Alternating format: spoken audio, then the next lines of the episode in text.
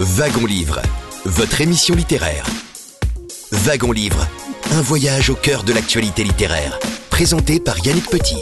Wagon Livre, c'est tous les samedis de 11h à midi sur Radion.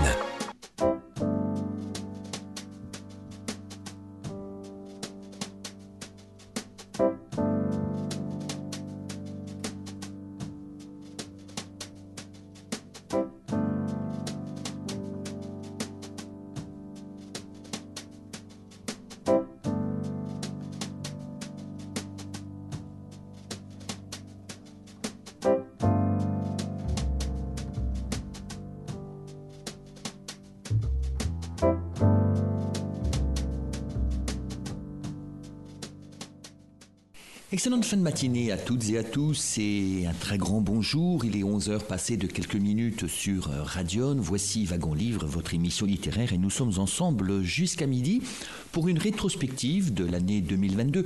Une petite rétrospective parce que nous allons vous proposer aujourd'hui en nouvelle diffusion des extraits d'entretiens enregistrés l'an dernier.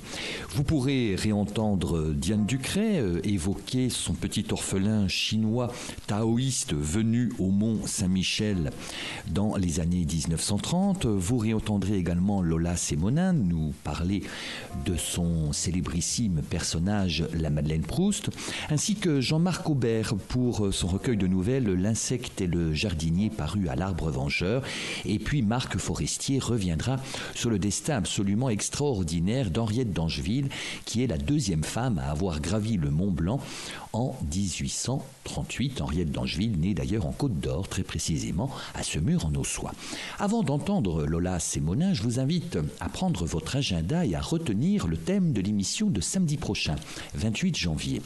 Vous le savez peut-être, euh, en cette année 2023, nous allons commémorer le 150e anniversaire de la naissance de la romancière Colette, née très précisément le 28 janvier 1873. Alors, à cette occasion, nous recevrons samedi prochain devant notre micro la directrice du musée Colette, Samia Borgi, pour évoquer la vie de Colette pleine de scandales et de notoriété et revenir sur euh, quelques-unes de ses œuvres marquantes. Mais si vous le voulez bien, nous ouvrons ce wagon livre avec euh, Lola Sémonin. Il s'agit d'une émission enregistrée plus précisément proposé le 8 janvier 2022, Lola Sémonin venait euh, de faire paraître le tome 3 de la saga de la Madeleine Proust. Et Lola Sémonin, qui est née à Morteau, dans le Haut-Doubs, a créé, il y a plus de 40 ans, le personnage de la Madeleine Proust, qui est né dans un petit village du Haut-Doubs forestier et horloger. Et dans le tome 3 de cette saga, intitulé Sous la botte 1940-1943, la petite Madeleine Proust a quitté ses sapins les montagnes et la ferme familiale pour devenir bonne chez un fondé de pouvoir dans un beau quartier de Paris sous l'occupation. Et d'ailleurs, la petite Madeleine Proust découvre non seulement Paris, mais également tout ce que la capitale offre comme distraction, et notamment le cinéma. Lola Sémonin. Et là, elle l'emmène au cinéma, et la Madeleine, c'est. Déjà, c'est des salles pharaoniques, magnifiques. Il y a des salles de 2000, 3000 places, avec des vrais fauteuils. Donc, c'est pas du tout le cinéma de Paris ou, chez la Blanche Fleury euh, qui met aussi euh, un drap euh, pour passer des films de Charlot où on est assis sur des chaises du café, quoi. Euh, voilà, donc ça a été merveilleux aussi pour moi parce que mes parents étaient des cinéphiles. Ils m'ont raconté aussi tellement ces films-là qu'elle, elle va voir pendant cette occupation. Quand, quand, quand, quand tu disais qu'il y avait, quand, tu lisais le passage de la lettre de la Madeleine, il y a, il y a des queues immenses devant les cinémas. On croit que pendant l'occupation, les gens vont se planquer, vont rester chez eux. Ils sortent énormément, énormément. Ils vont au théâtre, ils vont au cinéma. Euh, il y a énormément de films, énormément de salles il y a toute une vie culturelle, particulièrement dans, à Paris, quoi. Alors le cinéma, c'est aussi les actualités, mais on va peut-être... Ah oui. Les actualités, ça aussi, c'est ouais, important. Tu as, raison, parce qu'on va aussi au cinéma pour voir les actualités. Ah oui. On imagine cette époque, il n'y a pas de télé, bon, il n'y a pas, évidemment pas de, de, smartphone. Il y a la, il y a la radio. Il y a la radio, mais la radio, si c'est Radio Paris, euh, Radio Paris-Mans, Radio Paris-Mans. euh, radio Paris est allemand Radio Paris est allemand. Euh, on va aussi au cinéma parce qu'on va avoir au moins un quart d'heure d'actualité, euh, si c'est pas plus d'ailleurs. Et il y a même des cinémas qui ne donnent que des actualités. Et puis il y a une pause, ça j'en parle pas trop, mais il y a une pause où il y a souvent un artiste qui vient faire un numéro et dans ces actualités qui sont quand même dirigées. Hein. Les actualités, c'est quand même les Allemands par la propagande qui les dirigent, mais on voit quand même un peu le monde. On voit par exemple quand, quand, quand les bateaux, euh, quand, quand, la, la, la, rade, la, la flotte de Toulon se saborde, se saborde dans la rade. Euh, on voit des images, donc euh, on voit aussi des choses extraordinaires euh, qui sont réelles, qui ne sont pas cette fois-ci de la fiction. Hein. Donc c'est très très impressionnant. Et puis, puis, alors les Allemands font croire que les prisonniers sont dans des beaux villages bien propres, euh, essaient d'attirer euh, les Français euh, avec le STO pour qu'ils aillent travailler en Allemagne. Évidemment, tous ces films-là, Margot sait que c'est de la propagande. Hein. C'est une période tout de même extrêmement troublée, c'est évident, la période de, de, de l'occupation qui, qui laisse encore des traces aujourd'hui chez les plus âgés. Oui, je pense. Bah, tout ce qui s'est passé avec le confinement a fait énormément d'écho. Hein, entre les délations, entre l'obligation de montrer un pass, euh, d'être puni si on n'avait pas de passe ou si on dépassait euh, de 200 mètres une balade, toutes ces choses-là qu'on nous a fait subir. Euh, pendant le, confinement, euh, tous les gens qui ont vécu l'occupation, moi je sais que pour mes parents c'était horrible. Hein. D'ailleurs, dans les remerciements, à la fin de ce tome 4, euh, La Madeleine Proust, une vie, Libération 1942-1945, tu remercies ton papa. À mon papa, paix à son âme, qui s'est engagé en 1944 à moins de 20 ans et qui a gardé un traumatisme de cette guerre tout au long de sa vie. Tu remercies aussi ta maman. Tu écris à ma maman, paix à son âme, qui n'a cessé de répéter On voit bien que vous n'avez pas connu la guerre. Oui, c'est vrai. Depuis tout petit, j'entends, depuis toute petite, j'entends cette phrase. À peine on aurait gaspillé quelque chose, euh, elle disait cette phrase. Ou si on avait trop de liberté, euh, elle a énormément souffert aussi. Il faut, faut, penser que ces jeunes euh, étaient en, pleine adolescence. Mais exactement comme au confinement, regarde les dégâts que ça a fait. Ces adolescents qui ont dû s'enfermer dans des pièces sans voir personne, en se privant de toute vie sociale ça a été très très violent. Donc ces jeunes-là, ben, pendant quatre ans, il n'y a pas de bal, il n'y a pas de fête, on n'a pas le droit de se réunir. Tout, toute leur adolescence est gâchée. Ce qu'il faut quand même comprendre, enfin que, j'essaie de bien expliquer dans le livre, c'est que on donne le gouvernement donne des tickets des tickets pour avoir du pain, pour avoir des chaussures, pour avoir des légumes, sauf que du beurre, du beurre, pas, des légumes, mais du beurre par exemple, sauf que vous pouvez faire la queue devant la crèmerie, et quand c'est votre tour, il n'y a plus de beurre. Donc vous avez beau avoir des tickets, parfois, vous ne trouvez même pas la nourriture à laquelle vous auriez droit. Et comme la plupart des vivres partent en Allemagne, et en fait, je raconte aussi qu'ils partent aussi, les vivres partent aussi en Finlande, puisque la Finlande, en échange, donne de l'acier à l'Allemagne pour continuer de faire des chars et des armements c'est très très intéressant euh, de se plonger dans une période comme ça de géopolitique pour comprendre la géopolitique, pour comprendre qu'est-ce que c'est que ce monde, mm. qu'est-ce que c'est que ces guerres, qu'est-ce que ça rapporte ces guerres. Parce qu'on peut faire un parallèle avec notre époque actuelle, où on parle de pénurie, euh, il manque des matériaux. Voilà, là on le voit bien avec ce qui France. se passe avec l'Ukraine, mais il faudrait aussi parler de tous ceux qui s'enrichissent pendant ces guerres et qui vont s'enrichir. Et c'est un peu ce qui s'est passé pendant la guerre de 40. Hein. Les industriels allemands euh, s'en sont vraiment mis plein les poches sans rien partager avec personne. Hein. Alors euh, oui, alors euh, donc au bout d'un moment, tous les magazines, déjà les magazines féminins, les journaux, donnent des conseils pour inventer des ersatz, c'est-à-dire des, des, des, des, repas, des recettes qui vont remplacer euh, les ingrédients qu'on n'a pas. Par exemple, dans, la, dans le pain, on peut mettre de la sueur de bois. Ça va épaissir un peu. Du euh, pois chiche, me semble-t-il. Euh, ou du pois chiche aussi. Euh, euh, et, donc, au bout d'un moment, on va commencer enfin d'utiliser les plates-bandes de fleurs des grands parcs, comme le jardin de Luxembourg, pour planter.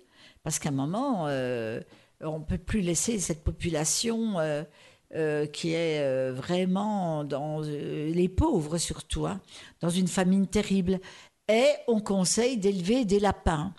Alors voilà, tous les Parisiens se mettent à, à avoir un lapin dans une cage sur le balcon ou dans la salle à manger. Mais bon, un lapin, il faut qu'il mange pour grossir. Hein. Et, même euh, à la campagne, si on donne plus de grains aux lapins, on a beau leur donner de l'herbe, euh, ils vont grossir beaucoup plus lentement. Et puis il faut pouvoir et savoir le tuer. Voilà, alors comme la Madeleine a déjà vu tuer des lapins, puisque c'est le lot euh, de tous les gens de la campagne de savoir tuer les animaux qu'ils élèvent, parce qu'ils mangent des animaux heureux à cette époque. Hein. Euh, c'est pas du gros abattage industriel. Hein. Donc on va commencer d'appeler euh, Madeleine pour tuer le lapin. Je sais plus comment il dit à un moment. Elle devient tueuse de lapin pour les bourgeois. Ah, voilà, elle devient tueuse de lapin d'appartement en appartement, d'immeuble en immeuble, de rue en rue. On l'appelle pour tuer les lapins. Et souvent elle demande la peau en échange pour évidemment la revendre à un marchand de peau de lapin. Alors ce qui est intéressant aussi dans ton roman, euh, Lola, c'est qu'il y a le parallèle.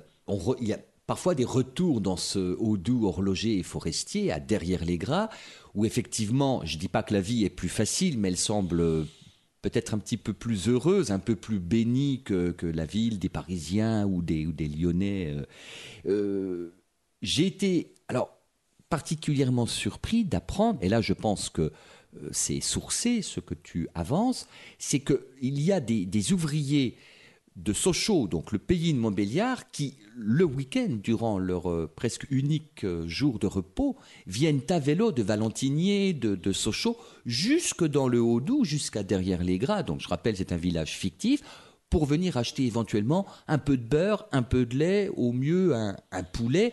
Et c'est le troc aussi qui joue beaucoup. voilà, parce que toute cette population des villes vont euh, le week-end dans les fermes aux alentours pour essayer d'avoir des œufs, du lait, du beurre, puisque même avec le ticket, il peut ne plus y en avoir à la crèmerie. Sauf que euh, il y a un moment, ils sont trop nombreux. Il y a un moment, il faut qu'ils s'éloignent de plus en plus pour être sûr d'avoir quelque chose. Et lui, je vois, il va peut-être pédaler pendant 4-5 heures. Euh, et les ouvriers qui sont pauvres, qui sont vraiment payés à coups de lance-pierre, bah souvent ils volent un outil à l'usine. Euh, et il dit Qu'est-ce que vous pourrez me donner contre un tournevis? Puis euh, le père de Madeleine, il en a ras-le-bol parce que des tournevis, on, a, déjà dû lui en donner 5-6. Et là, il aimerait bien de l'argent sonnant et trébuchant. Mais bon, ils ont du cœur. Oui, il y a une vraie générosité ils vont donner de ces plus que voilà, peut-être pas tous, ça, mais en tous les cas, moi, j'avais envie que cette famille, euh, vu qu'ils ne meurent pas de faim, euh, soit un peu généreuse euh, avec ceux qui viennent. qui demandaient un peu de nourriture. C'était Lola Semonin dans un wagon-livre diffusé le 8 janvier de l'année dernière pour le tome 3 de sa saga intitulée Sous la botte 1940-1941.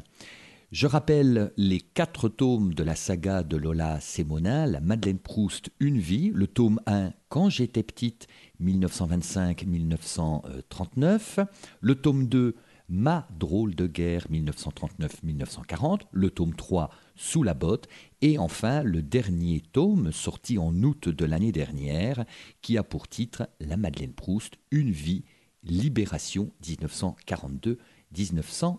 45. Vous écoutez Radion et Wagon Livre. Nous sommes ensemble jusqu'à midi. On se retrouve juste après la pause musicale que nous vous proposons.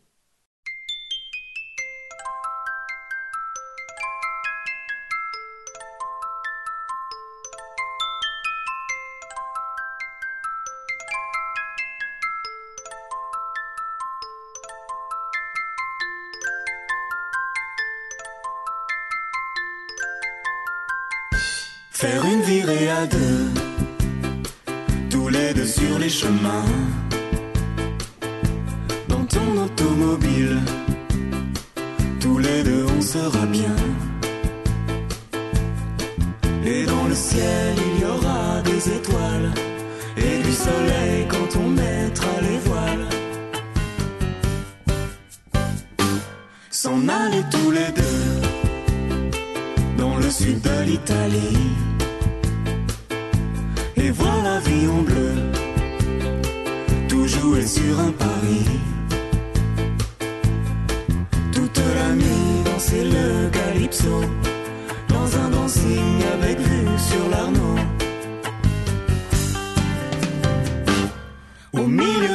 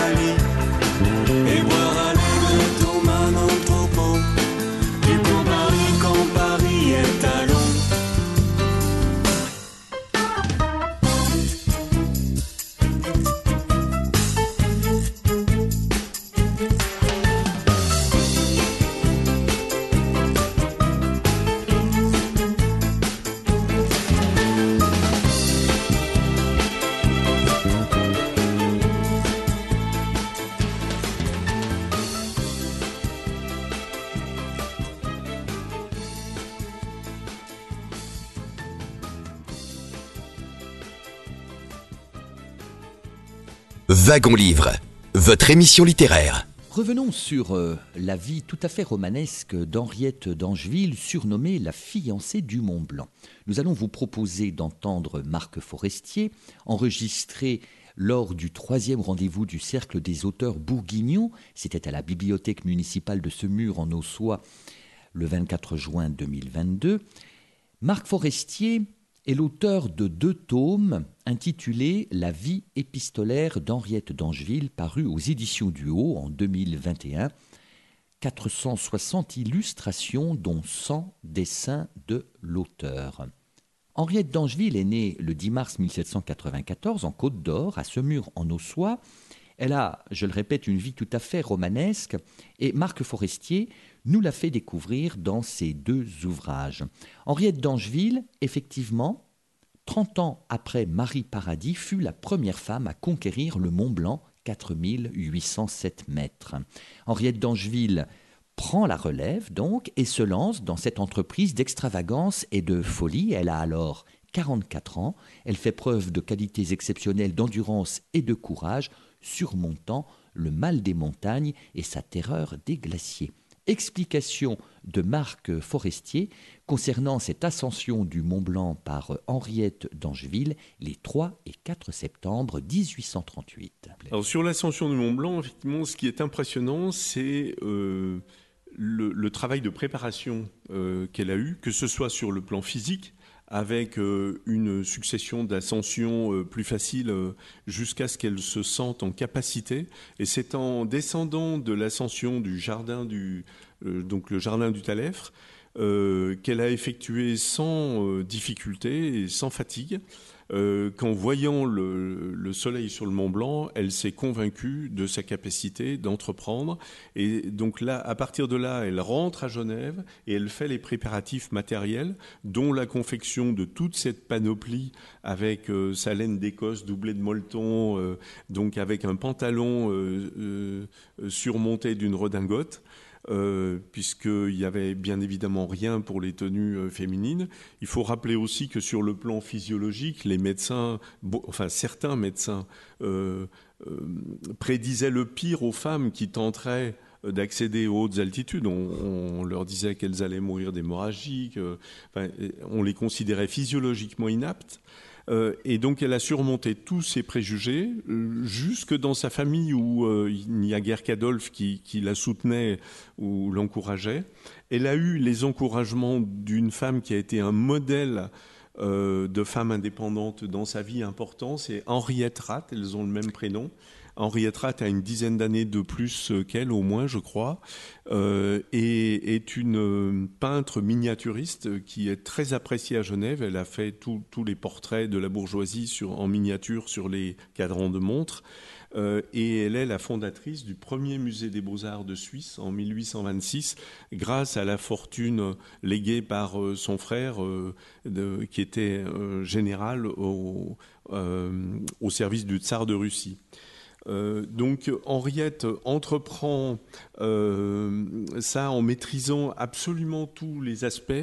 Et on, on retrouve dans sa démarche quasiment euh, tous- tous les ingrédients actuels du sport de haut niveau, que ce soit les recherches documentaires, euh, que ce soit le souci de la diététique que vous avez évoqué, euh, avec des, des conseils, euh, des, et on, on a les ordonnances des médecins Des grands ce- médecins, sur ce ouais, point. ouais. Que ce soit sur la composition de sa caravane, le choix, de- le choix des, des compétences, sur les aspects juridiques, parce qu'elle a pris la précaution de sécuriser l'événement à son retour en faisant co-signer par le syndic de Chamonix et par tous les guides un certificat comme quoi elle avait bien effectué l'ascension du Mont Blanc. Et c'est là que le syndic a trouvé une formule diplomatique euh, pour dire qu'elle était la première femme étrangère à la vallée à parvenir au sommet du Mont Blanc, pour ménager la susceptibilité des chamoniards vis-à-vis de, de la première réalisée par Marie Paradis. Euh, et elle a invité les relations publiques, parce qu'elle a invité Marie Paradis au repas des guides. euh, à l'hôtel de l'Union et Marie Paradis elle s'était promise de, se retrouver euh, mais Marie Paradis va décéder quelques mois plus tard, au mois de mars de, l'année suivante. Euh, et puis surtout, ben, c'est la reine de la communication parce que elle a maîtrisé absolument tous ces aspects.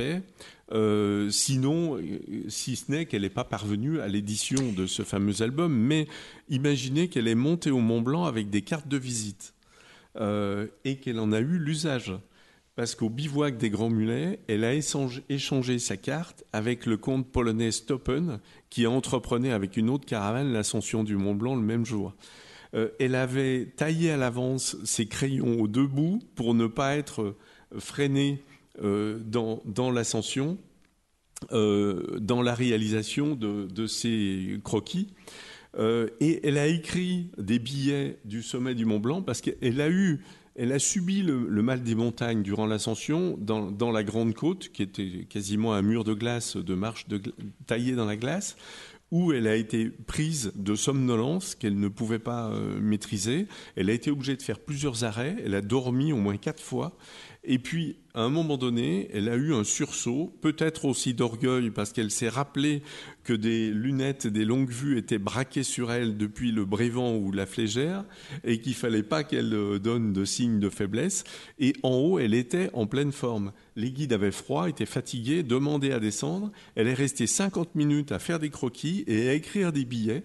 Et parmi les billets qu'elle a écrits, il y en a un euh, qu'elle destine à Herminie Dubois-Désy, euh, connue donc euh, comme Herminie de Nansouty, puisqu'elle a épousé le, le lieutenant-colonel d'infanterie Eugène Champion de Nansouty, euh, et qui est restée une de ses amies et qui est la mère euh, du général Charles de Nansouty qui va créer l'observatoire du pic du Midi dans les Pyrénées.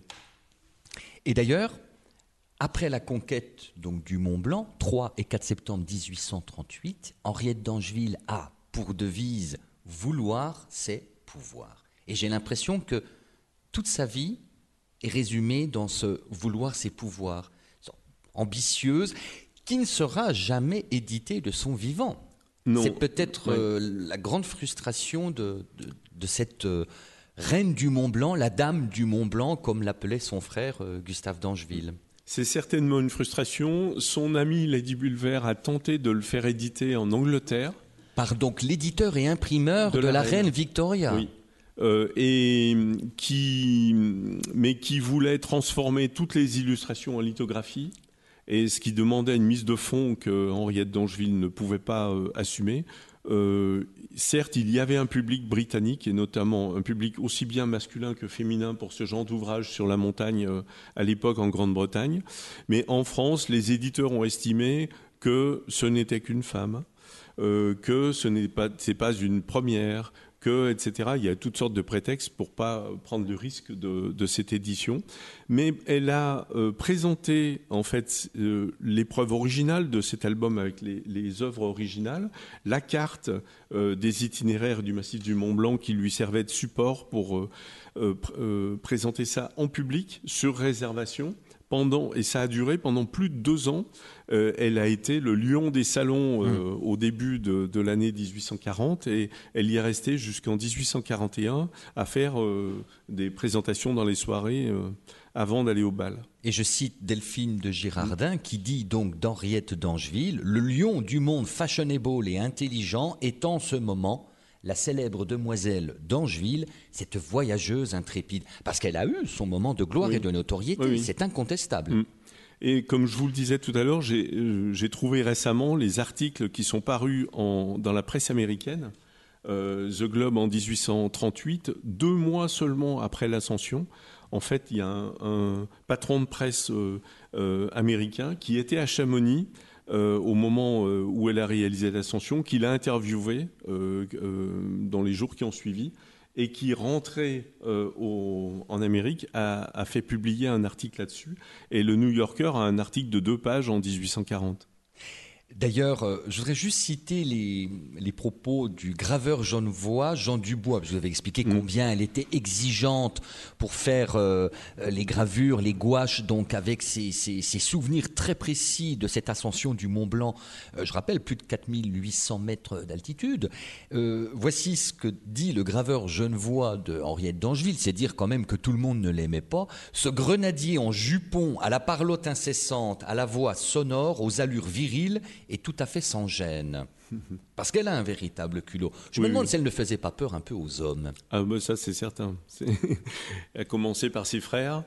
Euh, elle, elle raconte des scènes extrêmement violentes hein, avec euh, son frère Adolphe à, à l'époque de la succession euh, paternelle où elle lui tient tête et où, il menace de lui fracasser le crâne euh, avec un bâton et où elle le défie dans le regard et elle dit j'ai vu euh, dans, cet homme de, euh, fer une faiblesse, une hésitation, etc. Mais après, elle, en est nerveusement malade pendant trois jours parce que c'était vraiment une tension extrême.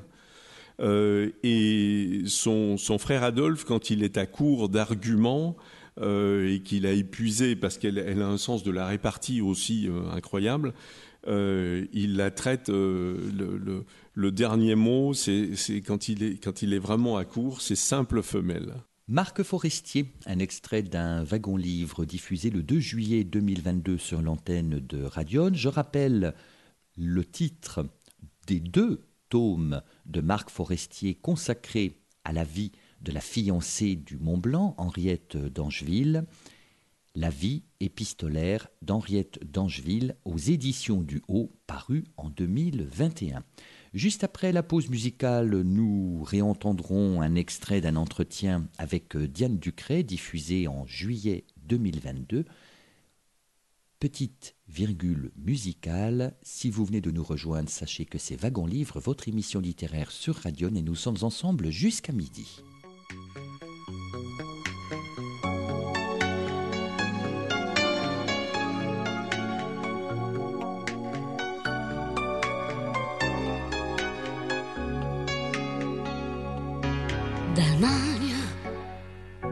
J'écoute la pluie en vacances, d'Allemagne, où j'entends le rock en silence, d'Allemagne, où j'ai des souvenirs d'en face, où j'ai des souvenirs d'enfance, Lénine, Platz et Anatole France, d'Allemagne, l'histoire passée est une injure.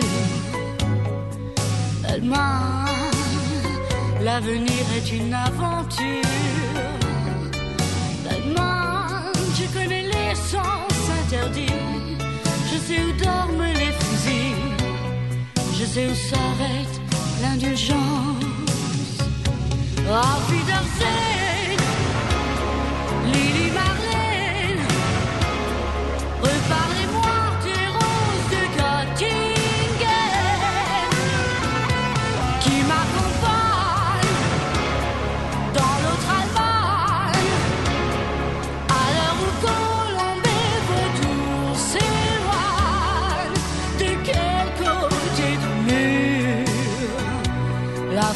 vous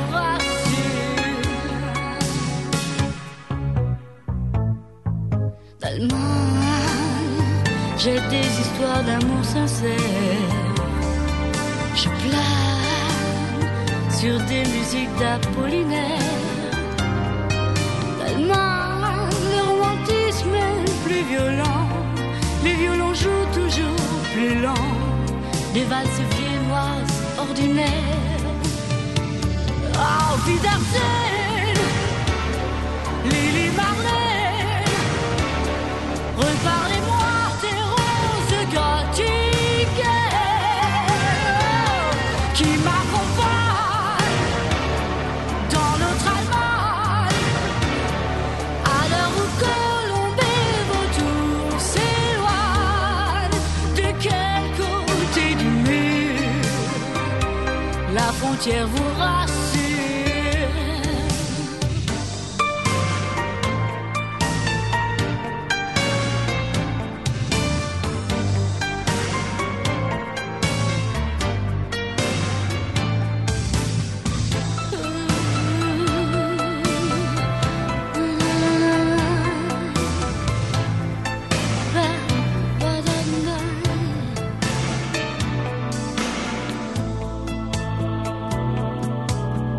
Habe eine kleine Wildblume,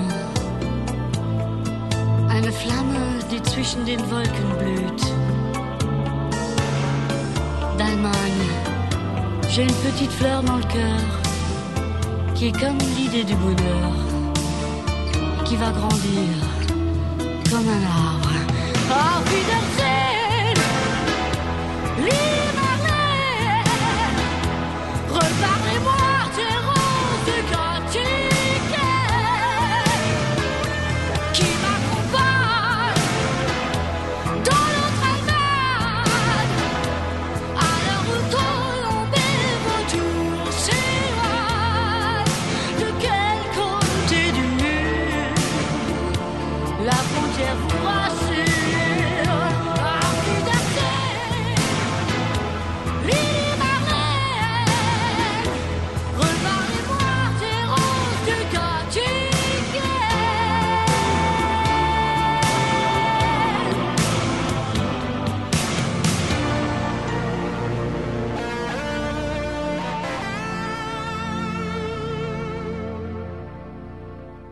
Wagon Livre, votre émission littéraire. Reprenons notre wagon livre, cette fois-ci avec euh, Diane Ducret, que nous avions enregistré au Club des écrivains de Bourgogne à Dijon le 28 juin 2022. Il s'agit d'un extrait euh, d'un wagon livre diffusé sur l'antenne de Radion le 9 juillet 2022. Et Diane Ducret venait alors de faire paraître son nouveau roman intitulé Le Maître de l'Océan aux éditions Flammarion. Le Maître de l'Océan, c'est l'incroyable aventure d'un jeune orphelin destiné à devenir moine taoïste qui va traverser les mers à bord d'un cargo et qui arrive au mont Saint-Michel. Et en fait, ce jeune moine taoïste est hanté par l'idée d'apprivoiser le grand océan. Et il espère que l'océan va répondre à la question qui le taraude, comment vivre quand on a perdu tout ce que l'on aimait. Et l'océan, qui est donc au cœur de ce roman de Diane Ducret, Diane Ducret dit de lui L'océan est la cathédrale de Dieu. Diane Ducret. Je pense vraiment que nous manquons de transcendance, nous manquons euh, d'un rapport à l'infini, au divin. On a voulu couper vraiment la tête à tout ce qui nous dépassait. Euh, et je crois que l'homme, pourtant, ne supporte pas de vivre jamais dans l'histoire humaine. Nous n'avons vécu qu'entre nous, séparés d'un rapport à la transcendance. Alors, on n'est pas obligé de revenir en arrière et de replonger peut-être dans des dogmes qui peut-être ne nous accompagnent plus, mais nous devons avoir une forme de religion qui peut être celle de la nature, celle des espaces infinis, mais nous devons retrouver quelque chose que nous respectons, que nous aimons et qui nous aime en retour. L'humain, sans, sans recevoir d'amour de quelque chose de plus grand, dépérit. Je voudrais avec vous, euh, Diane Ducret, parce que j'ai l'impression que vous connaissez bien le taoïsme, vous en êtes peut-être sans doute une adepte. Vous essayez, je suppose. J'avais lu les textes années. taoïstes à 18 ans en commençant à étudier la philosophie. Je ne les avais plus jamais ouverts. Et puis en commençant à travailler euh, sur le thème de l'océan, euh, j'ai eu envie de les rouvrir et ce qui a été formidable, je me suis rendu compte qu'ils ne m'avaient jamais quitté et que je me souvenais de phrases entières. Pourquoi? Parce qu'ils ont une extrême simplicité, mais dans le très bon sens du terme. C'est un langage très imagé, des images très fortes qui, qui restent en vous. Je pense vraiment que contrairement à une philosophie très très théorique qui essaye de vous enseigner, c'est une philosophie qui s'expérimente, qui a beaucoup de cœur. Comme l'océan, finalement. Ouais, exactement, c'est vrai. J'aimerais qu'on revienne justement sur certains aspects du taoïsme, Diane Ducret. L'importance des contraires, c'est que finalement, le taoïsme ne- cherche pas un monde parfait, il faut arriver, si j'ai bien compris, à un équilibre entre le bien et le mal, la lumière et l'obscurité, arriver à un équilibre en ce qui concerne les éléments qui nous environnent. Et ces équilibres, il faut aussi, au niveau passionnel, au niveau spirituel, il faut être euh, également dans, dans la mesure. Ouais, je trouve que c'est.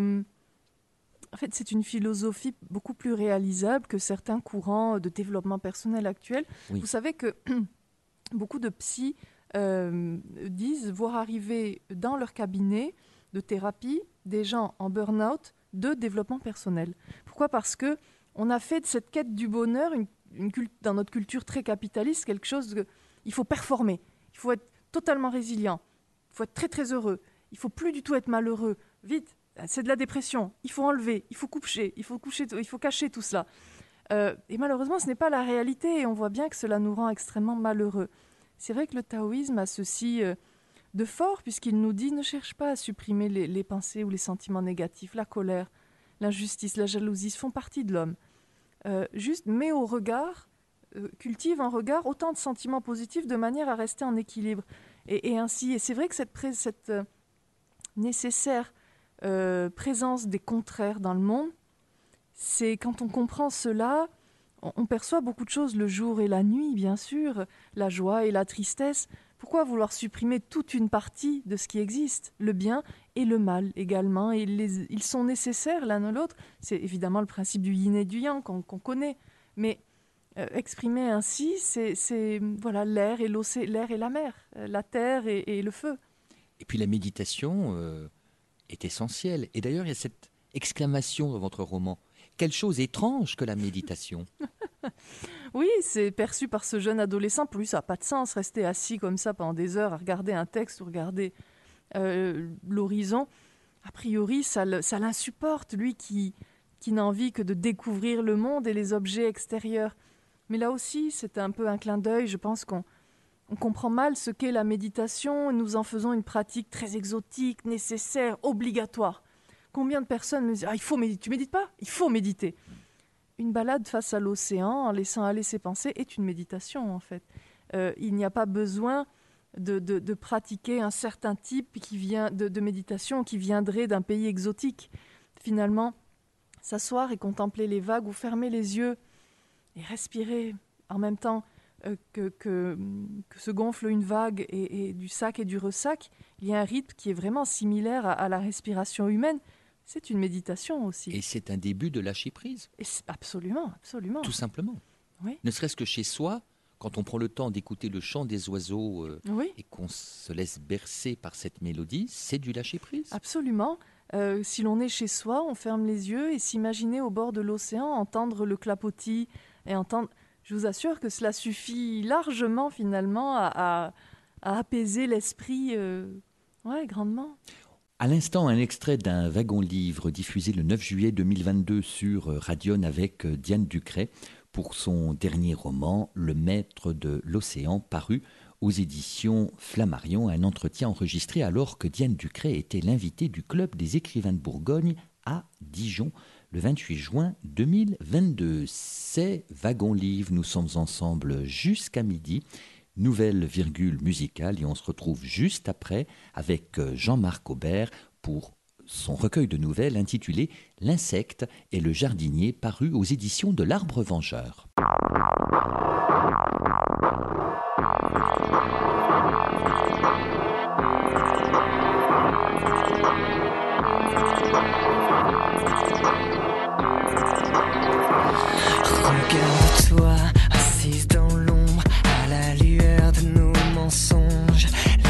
Les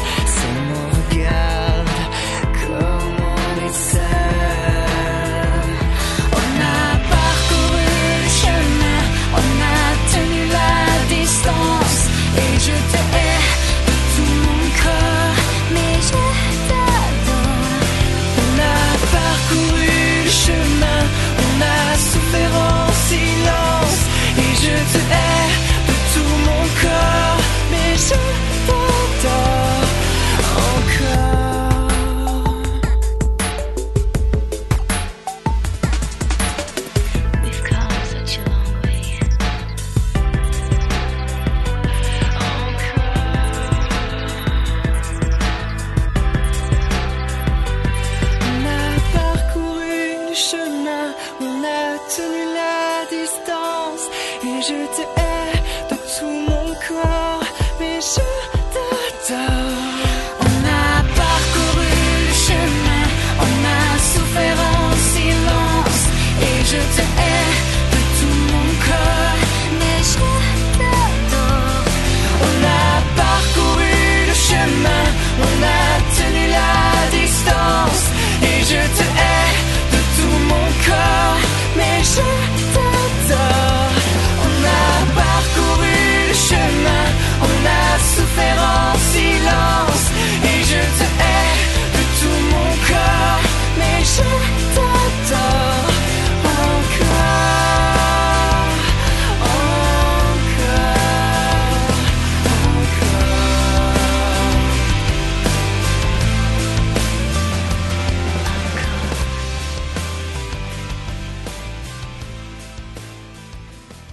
Wagon Livre, votre émission littéraire. Un coup d'œil sur le sommaire du dernier pays de Bourgogne, c'est le numéro 268 de cette revue trimestrielle que nous aimons particulièrement dans Wagon Livre. C'est le numéro paru en décembre de l'année dernière avec notamment un dossier consacré à Philippe Genreau.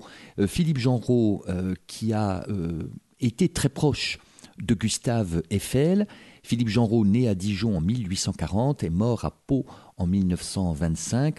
Un dossier qui est proposé donc autour de Philippe Genreau, mais également autour des proches de Gustave Eiffel, dossier assuré par Michel Poty. Et puis euh, toujours euh, dans euh, Pays de Bourgogne, les lettres de la cabotte par Claude Chapuis consacrées au Noël des vignerons et deux contes de Noël de Sandra Amani, sans oublier aussi la Bourgogne à travers euh, ses livres, une excellente rubrique que nous consultons et apprécions particulièrement. Cette fois-ci, je vous propose d'entendre un extrait d'un entretien proposé le 3 septembre 2022 sur Radion avec euh, Jean-Marc Aubert pour son recueil de nouvelles L'insecte et le jardinier paru aux éditions de l'Arbre Vengeur. Dans ce recueil de nouvelles, Jean-Marc Aubert a décidé de s'intéresser aux minuscules et il se raconte en se faisant insecte. Tantôt il est scarabée égyptien, euh, tantôt il est capricorne, tantôt il est cloporte, tantôt il est menthe religieuse, comme il va en être question dans l'extrait que nous vous proposons. Jean-Marc Aubert. Par exemple, ma religieuse, dont j'ai longuement discuté avec l'ami en question, qui est le sujet, euh, c'est à la fois euh, une montre religieuse, donc un animal, mais c'est aussi à la fois, il a quelque chose, cet animal, elle a quelque chose de très féminin. Elle est très féminine, la montre religieuse. Et peut-être peut-on y voir quelques traits classiques euh, de certaines femmes. Euh, il est. euh, et ce- cet animal a aussi à voir avec l'homosexualité. Cet animal est donc la montre religieuse, c'est elle est à la fois euh, vorace, euh, féminine, homosexuelle. euh, bon, et- alors on peut y voir ce qu'on veut, oui, bien sûr. Mais elle Et- n'est pas cruelle, elle a juste faim. ah non, elle, elle n'est pas cruelle. On dit qu'elle est cruelle, elle, elle le- elle le- elle le réfute. Elle dit non, non, je suis pas cruelle, je veux manger. Ah non, je suis pas. euh, ceci, elle est quand même. Bon, elle mange volontiers ses enfants, c'est tout. Elle, man- elle mange tout, quoi. Donc, euh, mais elle n'est pas cruelle. euh, Elle ça n'a pas de sens pour elle. Gentille, méchant, ça n'a pas de sens. Elle mange. Elle Et- dévore. Elle se croit toute puissante jusqu'au moment où, elle aussi, trouve un prédateur. Absolument. Alors, il y a un autre texte intitulé Le savoir encyclopédique du Capricorne. Alors là encore, on retrouve donc le Capricorne parce que chaque insecte est présenté de manière très euh, scientifique. Euh, alors le Capricorne, je retrouve la, la définition euh, initiale qui le, qui le présente. C'est l'affaire de quelques secondes que je trouve la page. Capricorne, classe des coléoptères, peut atteindre 15 cm, forte odeur de rose, climats tropicaux et tempérés. Ce Capricorne habite, alors on n'est plus dans la nature cette fois-ci, comme la menthe religieuse, reine des prés, là on est dans, dans une bibliothèque, où ce Capricorne, alors il a consulté quelques ouvrages, il manque un peu de modestie lui aussi, complètement. Il a feuilleté quelques livres, euh, il a vu quelques illustrations euh, d'ouvrages dans cette euh, bibliothèque, ce qui ne l'empêche pas d'entreprendre, et d'ailleurs à mon avis consciemment, la démolition de cette bibliothèque. Oui, bien sûr. Et alors là, on pourrait y voir finalement, j'allais dire, nature et culture qui s'opposeraient, Absolument. C'est-à-dire finalement le, le côté sauvage, barbare, d'une certaine manière, animal, qui abîme la civilisation Mais d'ailleurs, à, un certain moment, parmi les, les- les- les livres qu'il a plus ou moins vus du haut de sa poutre, parce qu'il vit dans une poutre, il y a, euh, il y a des templiers, des, des- des hospitaliers plutôt, c'est-à-dire des, des moines soldats. Et euh, ben, les moines soldats, voir euh, dans Alexandre Nevsky, sont à la fois porteurs de, de connaissances, de savoir, ce sont des moines, mais en même temps, ils sont d'une cruauté terrible, ce sont barbares, ce sont des, des guerriers. Voilà, tout est dit là-dedans. Euh, ce Capricorne, il, il est à la fois oui, euh, nature et culture, oui. C'est ça. oui. Alors, il est offensif et en plus il encourage un, un compagnon à dévorer. Il encourage aussi ses enfants. Il y a une hérédité. On... Absolument. Allez, allez-y, grignotez, Ah, oui, oui. détruisez la poutre. Et c'est amusant parce qu'on a l'impression qu'en détruisant la poutre, ça revient un peu à dire qu'il scie la branche sur laquelle il est assis. Absolument, oui. C'est la même chose. Absolument. Est-ce qu'il faut y voir justement la dénonciation d'une forme d'absurdité Absolument, parce que comme ce, ce- ce- ce Capricorne est, est un est né, disons, de, de longues discussions que j'ai eues avec un ami, très cultivé, très prof de philo, faut le dire, puisque c'est le cas, euh, et qui, euh, à un certain moment, a commencé à me lasser par son euh, sa culture permanente, qui revenait toujours au premier plan, etc., etc. Donc oui, il faut y voir quelque chose comme une forme de lassitude face à cette culture étalée. Moi, je, j'aime beaucoup plus, j'aime beaucoup ce qui est de l'ordre de, de l'art, la peinture. je ne crois pas tellement à l'érudition, même si, bon, il se trouve que je connais un peu certaines choses, mais euh, non, c'est pas. C'est, je suis plus du côté de la sensibilité, on va dire, c'est ce qui m'intéresse. Alors notre Capricorne qui dit ma culture livresque est immense Oui. car j'ai au moins consulté cinq livres, En effet. il tombe néanmoins sur un grand credo euh, d'un poète du 19e, enivrez-vous, mais de quoi? De vin, de poésie ou de vertu, à votre guise, mais enivrez-vous. Voilà. Et lui, il s'enivre à un moment bon, de, de, de produits toxiques euh, qui sont Ah oui qui sont versés dans la bibliothèque pour essayer de, de- de freiner la destruction de, Oui, oui, de- la poutre. Oui, oui, c'est ça. Les pompiers ou je ne sais qui qui, qui interviennent et qui, qui mettent du, du, du, du- je sais pas comment ça s'appelle, du TNT ou plutôt euh, du, du, du cyclone B. Euh, C'est-à-dire, en fait, euh, le gaz qui a été utilisé Oui, dans les, dans les chambres dans à les, gaz. dans les chambres à gaz, euh, euh, qu'on retrouve d'ailleurs dans la dernière nouvelle. Et d'ailleurs, la poutre attaquée par des parasites qui l'abîment, la fragilisent et la menacent de, de casser, de se briser, on la retrouve aussi dans euh, aménagement successif d'un jardin assez, parce que le propriétaire qui achète cette maison euh, à Charbuis constate que euh, la poutre est attaquée. Ben, Alors, est-ce qu'il y a une oui. symbolique de cette poutre, Jean-Marc Aubert? Oui, je crois. Je m'en suis pas rendu compte hein, du tout, mais euh, je pense maintenant que oui. À savoir, euh, plutôt ce que je pense, c'est que j'ai l'impression, si depuis que j'écris, ça fait longtemps que j'écris, puis je voulais écrire quand j'étais petit, j'ai l'impression qu'en fait, ce, que je, ce, ce dont je parle, ce que j'écris, c'est une maison. Je suis, moi-même, j'habite, si j'en peux dire, une maison. Cette maison, c'est mon corps. Et euh, cette maison, euh, comme toute maison, tient grâce à des poutres. Ce corps que j'ai, que vous avez, euh, est sans cesse menacé euh, par la destruction, par euh, la déliquescence, etc., etc. Il s'agit quand même de lutter contre, mais de mettre aussi en scène ce qui menace justement l'équilibre de ce corps. Et ça, c'est encore, une- en fait, je renvoie là à un auteur qui est extrêmement important pour moi, très important, c'est Borges, qui euh, par exemple, le Capricorne est quand même assez lié à Borges. C'est une nouvelle qui s'appelle euh, Le Minotaure. Ça s'appelle Le Minotaure. Et ça, c'est une nouvelle que je trouve absolument extraordinaire. euh, qui met en Il n'y a, pas de personnage. Il y a une maison. Il n'y a pas de personnage. Et il y a un narrateur qui rentre, si je puis dire, dans la maison et qui, qui ne voit rien puisqu'il n'y a rien. Mais il s'aperçoit petit à petit que les tables sont pas droites, que les escaliers sont bizarres, que les meubles sont étranges. Et petit à petit, il, reconstitue le locataire des lieux. Et il comprend que le locataire des lieux est un monstre.